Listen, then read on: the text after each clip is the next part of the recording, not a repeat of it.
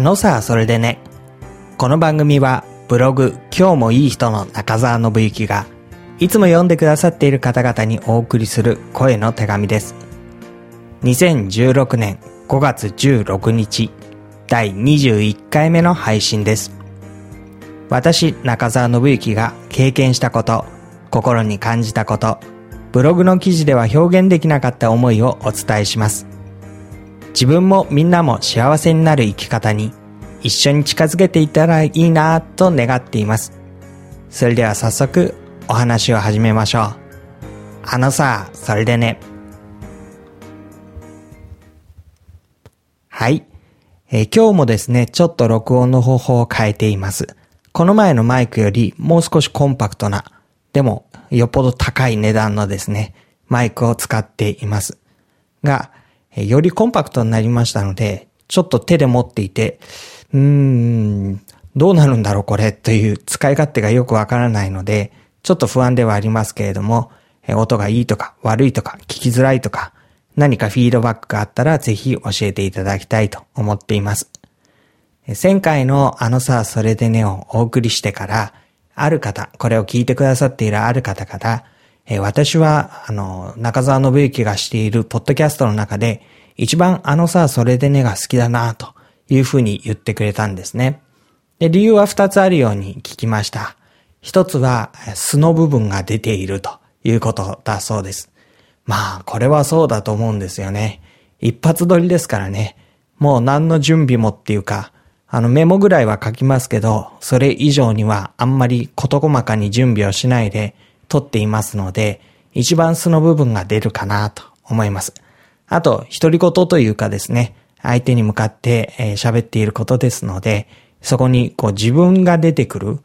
インタビューですとどうしても相手の話を聞くことが多いので、相手が引き立つような聞き方をしますけれども、この番組はそうですよね。私が話さないと番組が成り立たないので、で、私も通り一遍のことを話しただけでは時間が多分そんなに経つわけではないので、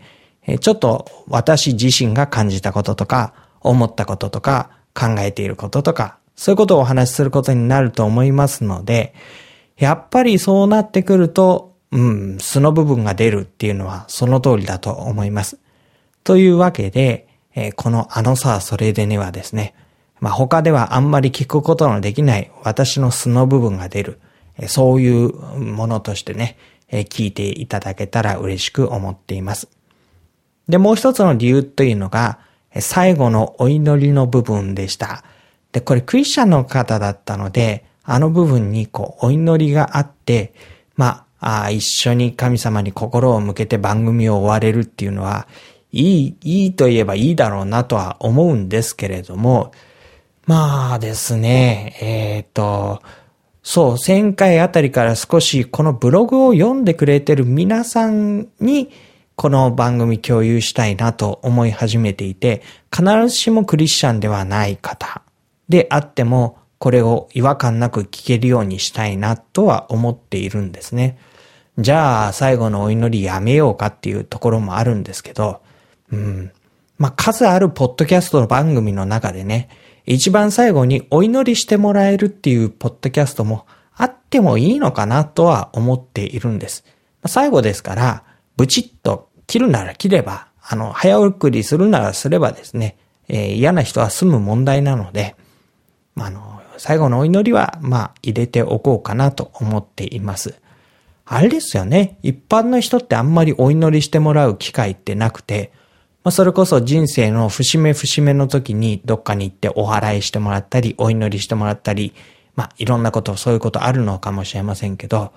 私そういうのを聞いてですね、結構びっくりしたことがあったんですね。というのは、教会に来る前に、えー、っと、その方、ま、これ全然別の方ですけれども、ある方がおっしゃってたのは、私は今まで聞き通しさんのところにお祈りしてもらいに行ってたことがあるんだと。いうふうにおっしゃっていて、で、それがですね、数年に一回、数十万の祈祷料を払ってお祈りしてもらうんだっていうふうに言われてですね、うわ、そんなお金取るんだと思って、ちょっとびっくりした覚えがあります。まあ、このポッドキャストは無料ですしね、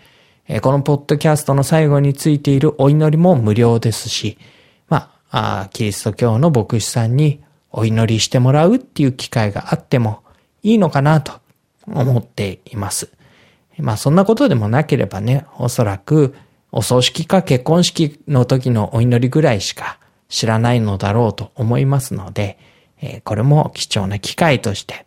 まあ嫌ではない人にはね、えー、一緒に聞いといてもらったらいいかなと思っています。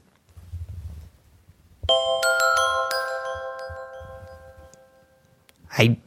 えー、だんだんこのジングルを入れるのもちょっとスムーズになっていけばいいなと思うんですけど、まだまだなんか慣れない部分がありますね。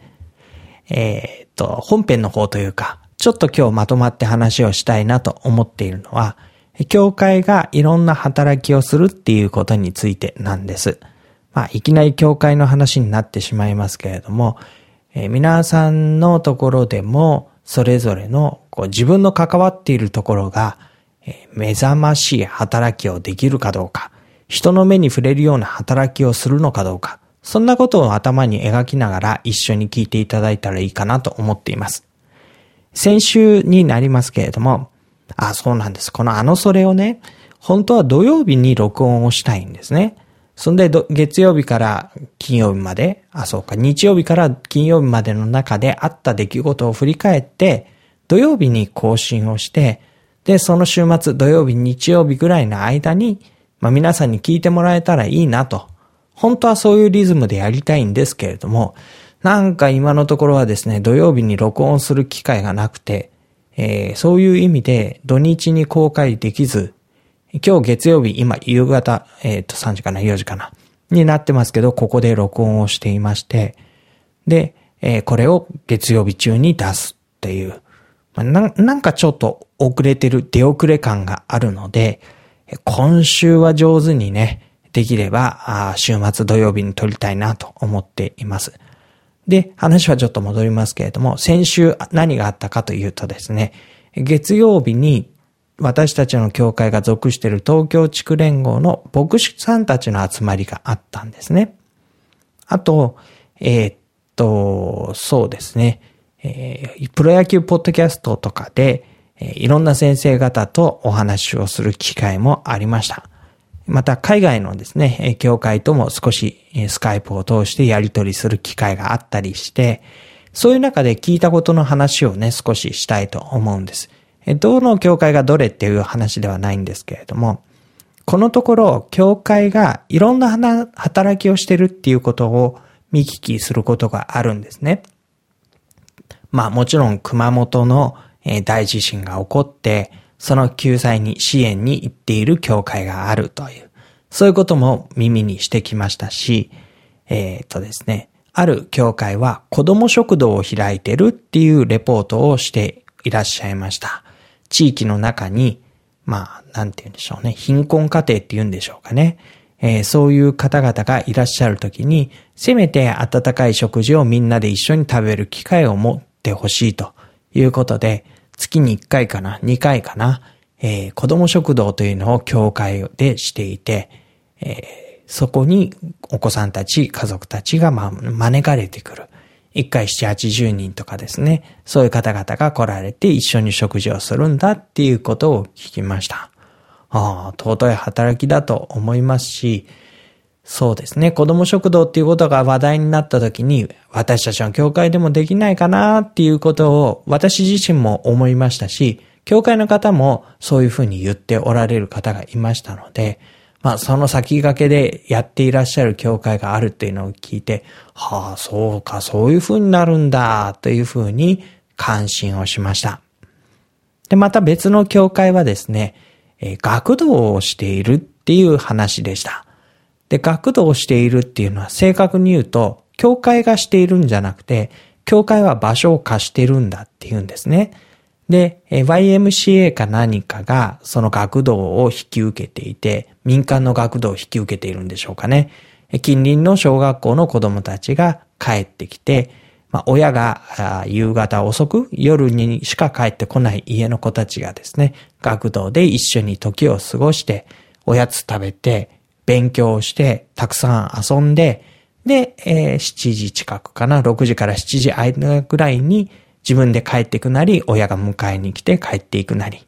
そういう働きをしてるっていうんですね。毎日のように子供たちが教会に帰ってくるっていう、そういう状況になっているんだそうです。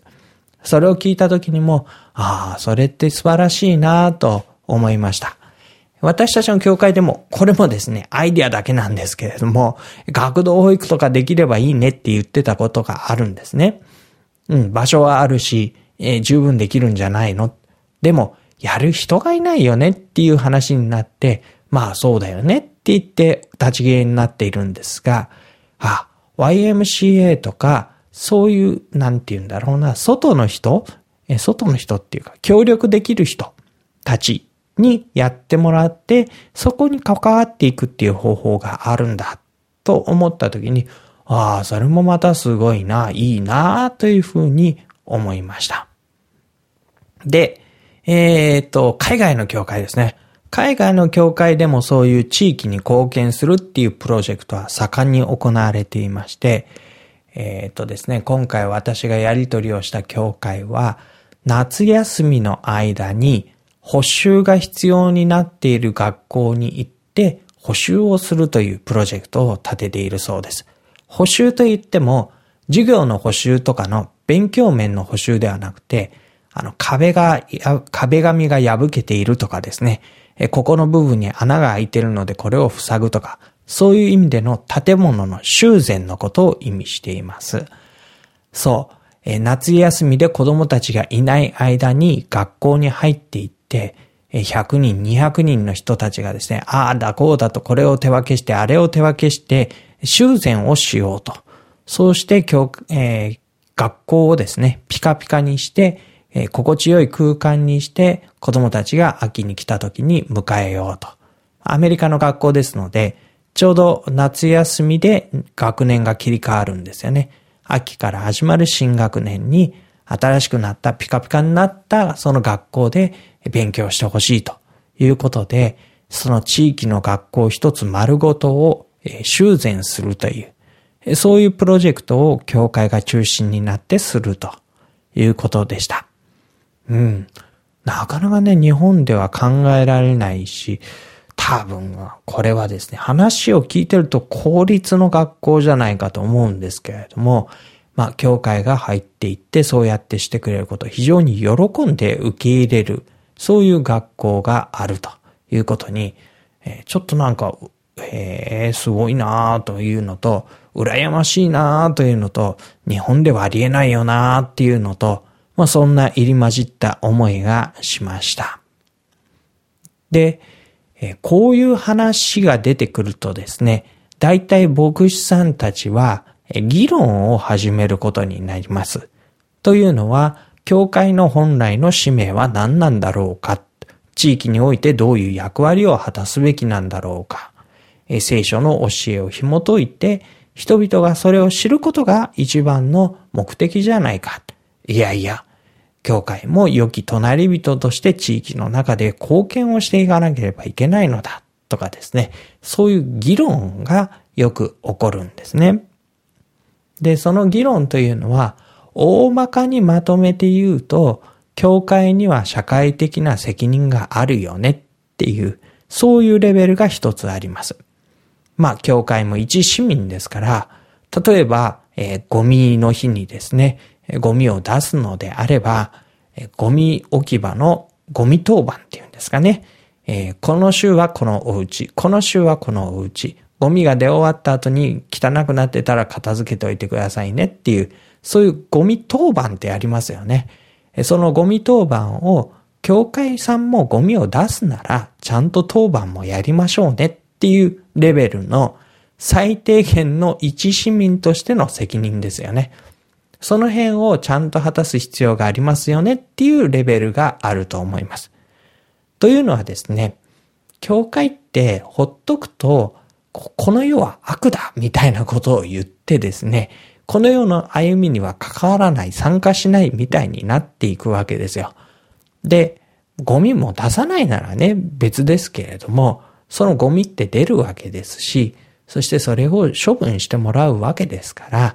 えー、ゴミ当番の責任ぐらいちゃんと果たせよなっていうのは、えー、当然のことといえば当然なんですね。まあそんな意味で最低限の責任を果たそうねっていうレベルが一つ。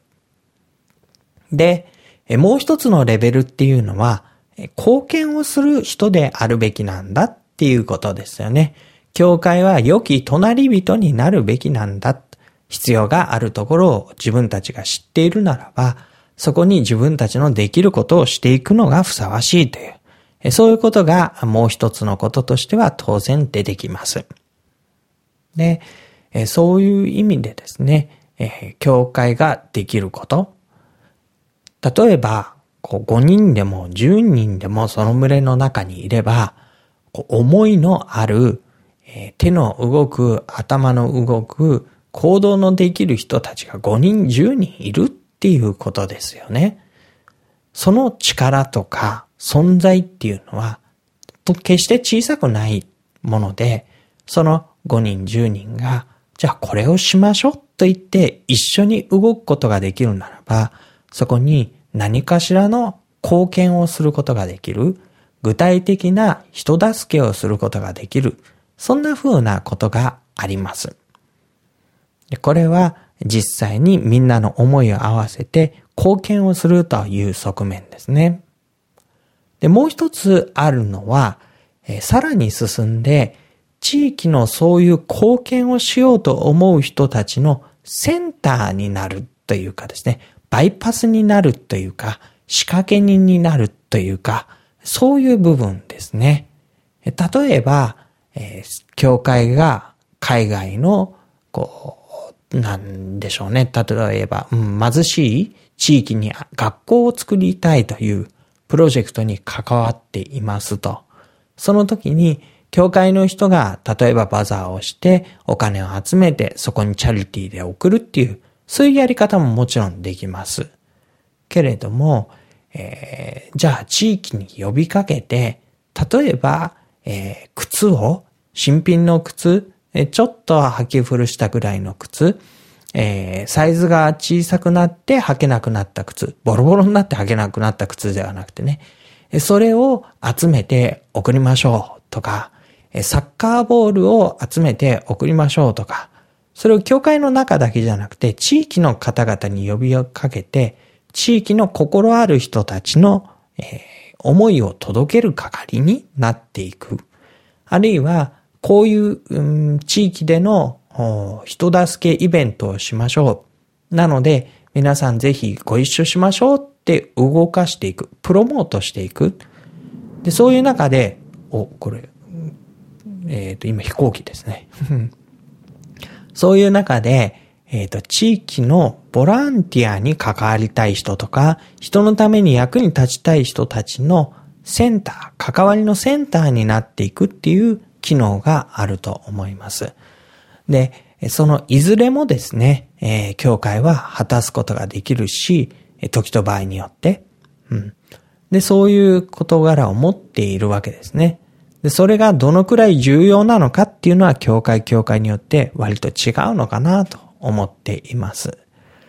で、その議論をするのは、まあ議論をするんですけれども、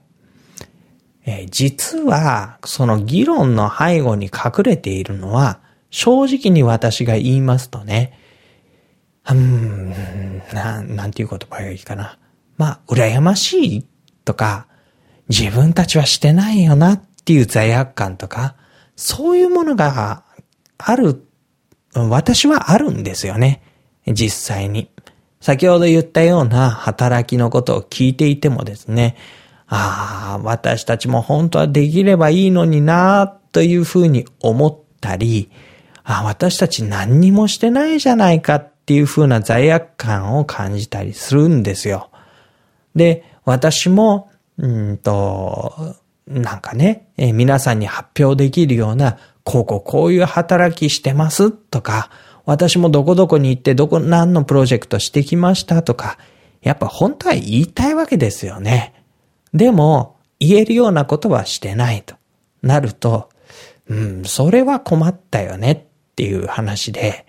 で、うん、あんたもなんかしなくちゃいけないんじゃないの？でもできることないしな、ああ、どうしようかなっていう、なんかそういうジレンマに陥っていくわけですよね。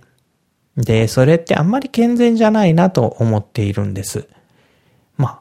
役割というかね、いろんな関わり方があるじゃないかっていうのが本当のところで、状況場面に応じて直接関わる人もいれば、そういう教会もあれば、全然そういうこととは関係のないところで、えー、地道に地道にやっていく教会もあれば、いろいろなわけですよね。うん、少なくとも、その教会が一人一人を通して神様ご自身の技がなっていくようにっていう願いを持っているならば、そのことは形はね、いつどういう形になるかはわからないけれども、多かれ少なかれ直接間接であれ、果たされていくんだと思うんです。で、私もですね、そんなことを思いながら日曜日を迎えましてね、教会の礼拝に来られている方々、関わりのある方々の姿を見ていたときに、ああ、この方々が、えー、今週一週間、それぞれの場所に出て行って、家庭での責任を果たしたり、学生として学んだり、友人や先生たちとの関わりの中で過ごしていったり、仕事をしてその責任役割を果たしていったり、そういう中に、あ、ここにもう十分な神様の働きがあるじゃないかって、これは本当にそう思うんですね。まあ、一末のというかね、心のどこかにまだ残る気持ちとしては、お前は何してんだよっていうのがあるわけですけど、でもね、それも、私は直接はそういう、まあ、家はありますからね、家庭の責任。あ、そうだ、それ果たさなきゃいかんよな。えっ、ー、と、マンションですからね、マンションの住民としての責任ちゃんと果たして役割になって、また積極的に関わるとこ関わったらいいよなって思いますし、で、実際じゃあお仕事してないじゃないかって言った時には、うん、あの、会社では働いてないですからね、そういう意味では、直接世の中の、こう、企業での役割を果たすような貢献ってしていないんですけれども、でもそれでもね、何をしてんのかなって言ったら、やっぱりこういう人たちを送り出して、その人たちが喜んで毎日自分の責任を果たせるように、こう、送り出していくっていうのが私の役割で、責任で、それをしているんだよなっていう、こう、何にもしてないっていうよりは、形の違う何かをちゃんとしてるっていう自己肯定感みたいなこと、あ自己充足感みたいなことをやっぱり感じているんだなって改めて確認をしました。そう。だからですね、えー、教会のいい働き聞くと、妬ましかったり、羨ましかったりするんですけど、まあそういうのも本当はそんなことないんだよなっっていうことを自分に言い聞かせているというのが実際のところになっています。まあそんな、ああでもない、こうでもないというのを、えー、裏側というかですね、うん、教会がいろんな働きしてるときに、実は隣の教会の牧師は結構悲んでるんだよっていう。まあ、端的に言うとそういう話ですわね。えー、それを今日お話ししました。さて、えっ、ー、と、ブログの方の振り返りをしておいてですね、えー、また皆さんに続けてブログの読んでいただくことをしたいと思っています。えっ、と、先週は3回か4回かな、えー、記事を上げていますので、興味を持ったものを読んでいただけたらと思います。どっちかっていうと、リーダーのためのものが多かったかなと思っています。そう、リーダーシップにまずある誤解ですとかね、そういうものについても書いたんだと思います。誰でもね、小さな影響力を持ったリーダーなんですよねっていう話です。あとですね、えー、ツイッターやインスタグラムの、えー、っと、ツイッターやインスタグラムって放っておけばツイッターやインスタグラムでずっと流れていくものなんですけれども、それをですね、ブログにもピヨって乗っかるようにしてきました。ので、えっ、と、毎日のように記事を見に来てくださってトップページに来てくださると多分、今日の写真とか、今日のツイッターが、いくつか上がっているのではないかと思います。例えばですね、今日はさっき、今、教会でですね、えっ、と、ミシンクラブがやってるんですけど、そのミシンクラブのところに行ってちょっとテーブルの上の針とか糸とか布とかがぐやって置いてあるのを撮ってですね、えー、アップしてみましたので、多分その写真が載っていると思います。で、えっ、ー、と、後でちょこちょこ何かつぶやくですね。そのつぶやきの方も、えっ、ー、と、そうですね、ブログに、トップページに上がってくることになりますので、まあ、その辺を見ていただきながら、ああ、なんか、牧師さんの日常はこうなってるんだなっていうのを感じ取っていただいたらいいかなと思っています。ので、えぜひですね、今日もいい人、うんと、記事は週に月水金3回になりますけれども、その合間にちょこちょこポッドキャストの番組が上がり、えー、インスタの写真が上がり、ツイッターが流れということで、まあ、毎日見に来ていただいて何かしら新しいコンテンツがあると思いますので、えー、楽しみにしていただけたら嬉しく思っています。もう少し手を入れてですね、うん、えー、今月中にはどうにかメールマガジンを発行したいと思っているんですが、うん、メールマガに何書こうかなっていうのが、書くことないなら発行しなきゃいいじゃんっていう話なので、まあそうなんですけど、なんか書きたいことがあるような気がするんだけど、えーと、それって本当に何なんだろうなっていうのが、こうまだ迷っていますので、えー、もしですね、こういうことを書いたらどうっていう人がいたら、ぜひですね、アドバイスをしてくれたり、私の相談に乗ってくれたりすると、とっても嬉しく思います。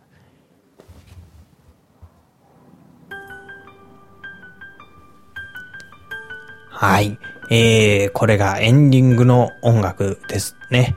うん。あの、相模原って相模大野ですけど、こ近くに厚木の基地があるので、えー、日中午後とかですね、録音をしようとしていると、だいたいこの飛行機の音がぐわーって入るんですよね。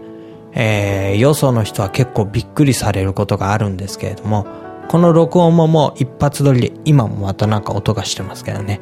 えー、一発撮りで大体撮ってますので、もうこれ聞いてる人は基本的に慣れてくださいっていう話ですね。あとは夕方の時報ね。今はもう夏時間ですので、夕方5時になったらピンポンパンポンってなりますので、その辺はもう慣れていただくというしかないと。えー、いかに一発撮りというのがえー、すごいことをやってるかっていう話ですけれどもね、えー、ごめんなさいかな。まあ、それも含めて楽しんでくださいかな。はい。そんなわけで今日もお別れの時間が来ました。あのさ、それでね、5月16日配信の21回目でした。一言お祈りをします。天の父なる神様、この番組を聞いてくださっている方々が、一日一日歩み出していくところに、あなたの導きがあるように、助けがあるように、心からお願いします。イエス・キリストのお名前によってお祈りします。アーメン。